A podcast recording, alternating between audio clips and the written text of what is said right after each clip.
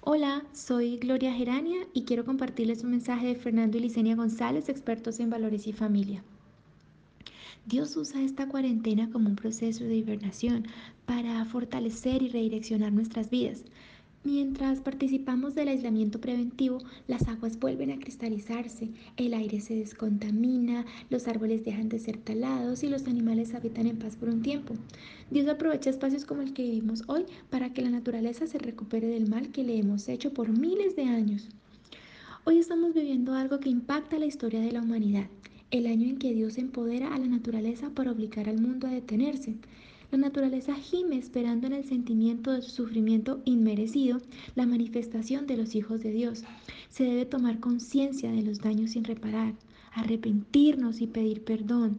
Dios es misericordioso. Pero a pesar de lo que está ocurriendo, ten la certeza que todas las cosas cooperan en nuestras vidas para bien para quienes amamos a Dios. Que el Señor te ayude a administrar adecuadamente los recursos y seas fiel en lo poco para que Dios te exalte en lo mucho.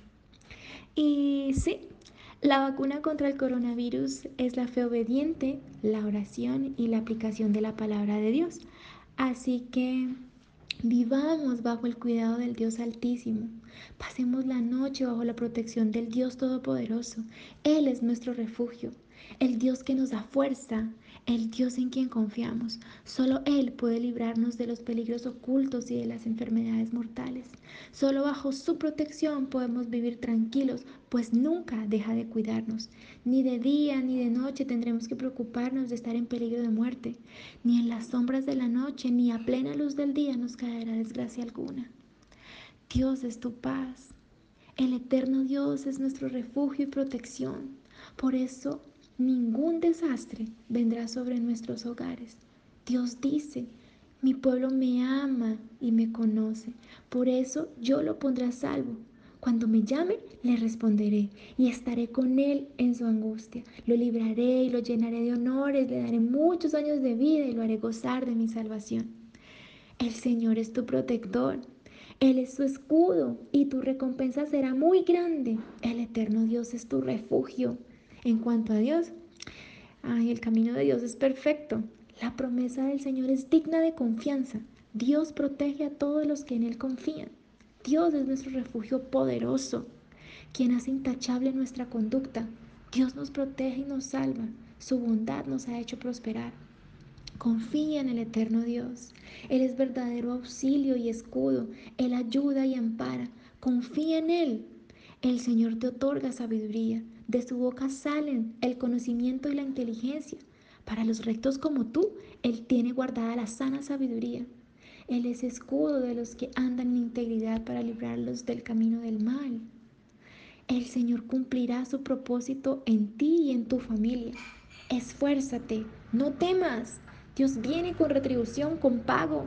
Dios mismo lo hará y te salvará.